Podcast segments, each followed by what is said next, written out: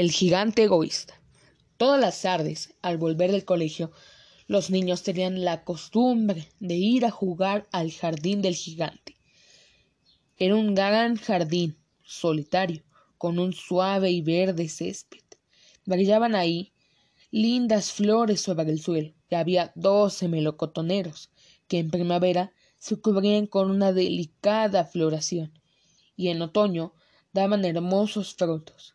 Los pájaros, posados sobre las ramas, cantaban tan deliciosamente que los niños interrumpían habitualmente sus juegos para escucharlos. Qué dichosos somos aquí, se decían unos a otros. Un día, el gigante volvió. Había ido a visitar a su amigo, el órgano de Comuales, residiendo siete años en su casa. Al cabo de los siete años, dijo todo lo que tenía que hacer, pues su conversación era limitada, y decidió regresar a su castillo. Al llegar, vio a los niños que jugaban en su jardín, y dijo ¿Qué hacéis ahí? les gritó con una voz alegre, y los niños huyeron.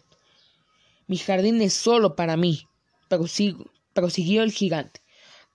Todos deben entenderlo así, y no permitiré que nadie que no sea yo se solace en él.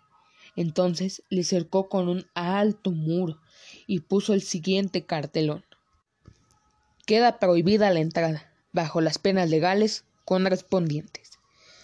Era un gigante egoísta. Los pobres niños no tenían ya sitio de narcar. Intentaron jugar en la carretera, pero la carretera estaba muy polvorienta toda llena de agudas piedras, y no les gustaba. Tomaron la costumbre de pasearse, una vez terminadas sus lecciones, alrededor del alto muro, para hablar del hermoso jardín que había al otro lado.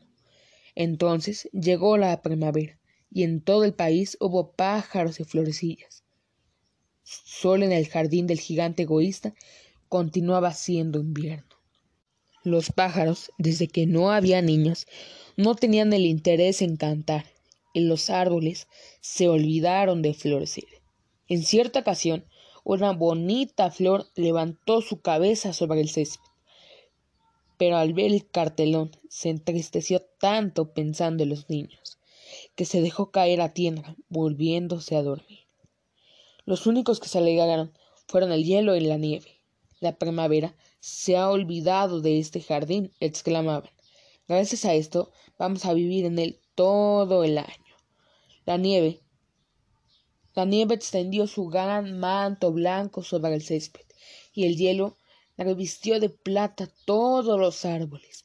Entonces invitaron al viento del norte a que viniese a pasar una temporada con ellos. El viento del norte aceptó y vino. Estaba envuelto en pieles, derramaba durante todo el día por el jardín, grabando a cada momento chimeneas. Ese es un sitio delicioso, decía. Invitemos también al granizo. Y llegó asimismo el granizo. Todos los días, durante tres horas, tocaba el tambor sobre la techumbre del castillo, hasta que rompió muchas pisanas. Entonces se puso a dar vueltas alrededor del jardín, lo más deprisa que pudo. Iba vestido de gris y su aliento era de hielo. No comprendo, ¿Por qué la primavera tarda tanto en llegar? decía el gigante egoísta, cuando se asomaba a la ventana y veía su jardín blanco y frío. Ojalá cambie el tiempo. Pero la primavera no llegaba, ni el verano tampoco. El otoño trajo frutos de oro a todos los jardines, pero no dio ninguno al del gigante. Es demasiado egoísta, dijo y era siempre invierno en casa del gigante, y el viento del norte, el granizo, el hielo y la nieve danzaban en medio de los árboles. Una mañana el gigante, acostado en su lecho, pero despierto ya, escuchó una música deliciosa. Sonó tan dulcemente en sus oídos que hizo imaginarse que los músicos del rey pasaban por allí. En realidad era un pardillo que cantaba ante su ventana pero como no había escuchado un pájaro en su jardín desde hace mucho, mucho tiempo, le pareció la música más bella del mundo. Entonces el granizo dejó de bailar sobre su cabeza, y el viento del norte de rugir. Un perfume delicioso llegó hasta él por la ventana abierta. Creo que por fin ha llegado la primavera, dijo el gigante. Y saltando del lecho, se asomó a la ventana y miró. Pero, ¿qué fue lo que vio? Pues vio un espectáculo extraordinario. Por una brecha abierta en el muro, los niños habían deslizado en el jardín encaramándose a las ramas. Sobre todos los árboles que alcanzaban el a ver había un niño. Y los árboles sentían tan dichosos de sostener nuevamente a los niños, que se habían cubierto de flores y agitaban graciosamente sus brazos sobre las cabezas infantiles. Los pájaros revoloteaban de uno para otros, cantando con delicia, y las flores reían irgiendo sus cabezas sobre el césped. Era un bonito cuadro, solo en un rincón, en el rincón más apartado del jardín, seguía siendo invierno. Allí se encontraba un niño muy pequeño, tan pequeño que era, que no había podido llegar a las ramas del árbol y se paseaba a su alrededor llorando amargamente. El pobre árbol estaba aún cubierto de hielo y de nieve, y el viento del norte soplaba y rugía por encima de él. Sube ya, muchacho, decía el árbol, y le alargaba sus ramas inclinándose todo lo que podía, pero el niño era demasiado pequeño. El corazón del gigante se enterneció al mirar hacia afuera. Qué egoísta he sido, pensó. Ya sé por qué la primavera no ha querido venir aquí. Voy a colocar a ese pobre pequeñuelo sobre la cima del árbol. Luego tiraré el muro y mi jardín será ya siempre el sitio de recreo de los niños. Estaba verdaderamente arrepentido de lo que había hecho. Entonces bajó las escaleras abrió nuevamente la puerta y entró en el jardín. Pero cuando los niños le vieron, se quedaron tan atenorizados que huyeron, y el jardín se quedó otra vez invernal. Únicamente el niño pequeñito no había podido huir, porque sus ojos estaban tan llenos de lágrimas que no le vio venir, y el gigante se deslizó hasta él, lo agarró cariñosamente con sus manos y lo depositó sobre el árbol y el árbol inmediatamente floreció. Los pájaros vinieron a posarse y a cantar sobre él, y el niñito extendió sus brazos, rodeó con ellos el cuello del gigante y le besó. Y los otros niños, viendo que ya no era tan malo el gigante, se acercaron y la primavera los acompañó. Desde ahora, este es vuestro jardín, pequeños, dijo el gigante, y agarraron un martillo muy, muy grande hecho abajo del muro. Y cuando los campesinos fueron a mediodía al mercado, vieron al gigante jugando con los niños en el jardín más hermoso que pueda imaginarse. Estuvieron jugando durante todo el día y por la noche fueron a decir adiós al gigante. Pero, ¿dónde estaba nuestro compañerito? les preguntó.